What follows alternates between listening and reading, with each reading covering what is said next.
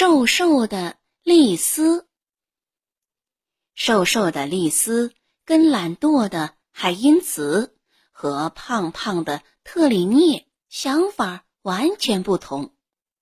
那两个人从不让任何事情打扰自己休息。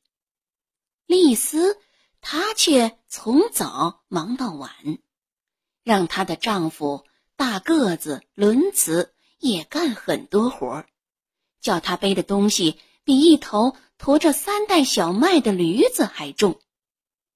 可尽管如此，他们仍一无所有，一事无成。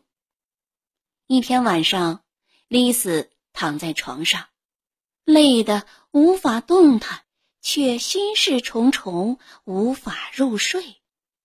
她用胳膊肘撞撞身边的丈夫，说道。墩子，你听我讲讲我的想法。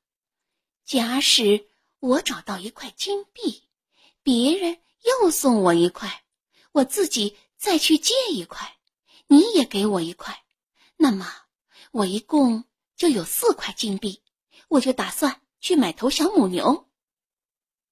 丈夫听了非常高兴。呃，虽然我不知道上哪儿。去弄你想我送给你的那块金币，但等你真有了这笔钱，你就可以买头母牛。你只管照你的想法去做好了，我非常高兴。接着他又说：“等这头母牛下了崽儿，我就可以时不时的喝喝牛奶，提提精神。”牛奶不是给你喝的，妻子说：“应该让小牛喝。”这样，它才能长得膘肥体壮，才能卖个好价钱。那是当然，丈夫回答。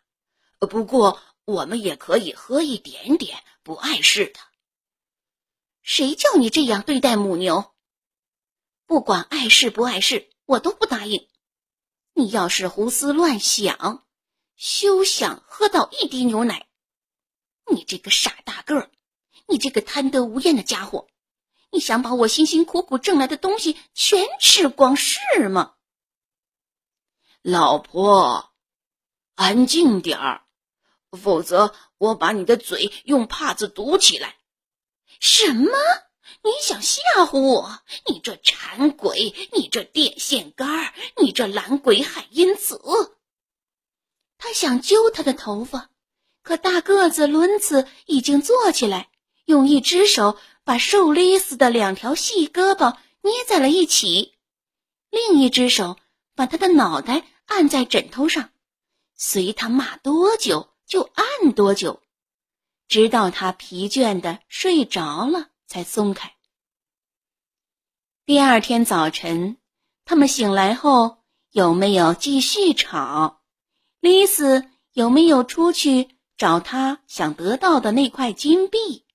这，我可就不知道了。